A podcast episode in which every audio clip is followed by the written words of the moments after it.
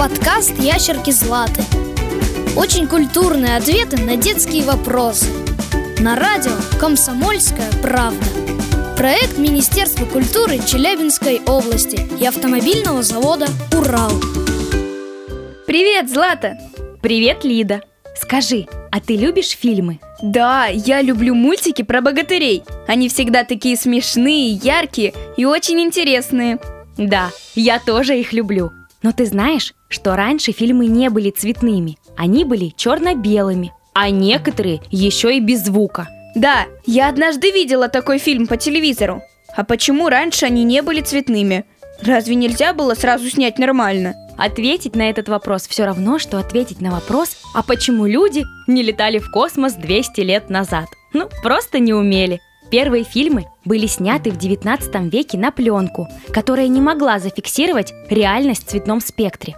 Если ты посмотришь на старые фотографии своих бабушек и дедушек, то заметишь, что они тоже черно-белые. Людям понадобилось время, чтобы разгадать сложные химические процессы и понять, как же сделать кино и фотографии цветными. Хм, ну да, это логично.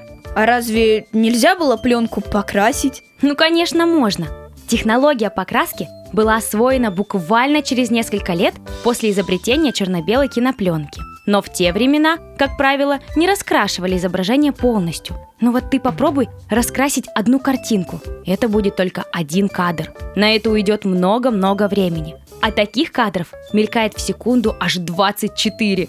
Конечно, в те времена были свои энтузиасты, но это дорогостоящая и длительная технология. Ведь каждый кадр кинопленки необходимо было раскрашивать вручную при помощи трафаретов. Сейчас черно-белые фильмы раскрашивают не кистью и красками, а цифровыми технологиями. Поэтому процесс стал значительно проще и быстрее. Понятно. Значит, цвета можно было добиться. А что насчет звука? Он ведь тоже был не сразу. Первые кинокамеры не были оборудованы устройством для записи звука. Это сейчас современные гаджеты записывают видео и звук синхронно. А в первые десятилетия его существования кинематограф называли немым. Однако смотреть кино в тишине, как ты понимаешь, совсем не интересно. Поэтому во время показов немого кино в зале присутствовал пианист, который сопровождал фильм живой музыкой. Ничего себе! Пришел в кино, а попал на концерт. А сейчас снимают черно-белые фильмы? Да, снимают. Но теперь это не вынужденная мера, а художественный прием. Его используют для стилизации под определенную эпоху или создания атмосферы. Раньше пленку специально раскрашивали, а сейчас специально цвет убирают. Вот так история к нам вернулась. Это так интересно! А в Челябинской области можно посмотреть старые фильмы в кинотеатрах? У нас не только старые, но и новые можно посмотреть. Даже нужно. Например, киноцентр имени советского кинорежиссера Сергея Герасимова делает показы фильмов в разных городах области, в кинотеатрах и на открытой местности.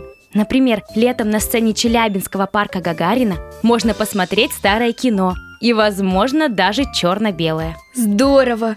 Кстати, у меня папа работает на автомобильном заводе «Урал», и он показывал нам старые фотографии из жизни завода. Они тоже были черно-белые. Вероятно, 80 лет назад все еще было бесцветным. Да, многие старые фотографии монохромные, но теперь все более радужное. Как посмотришь черно-белые фильмы, поделись, пожалуйста, своими эмоциями. До новых встреч, Лида! Подкаст «Ящерки Златы». Очень культурные ответы на детские вопросы. Проект Министерства культуры Челябинской области и автомобильного завода «Урал».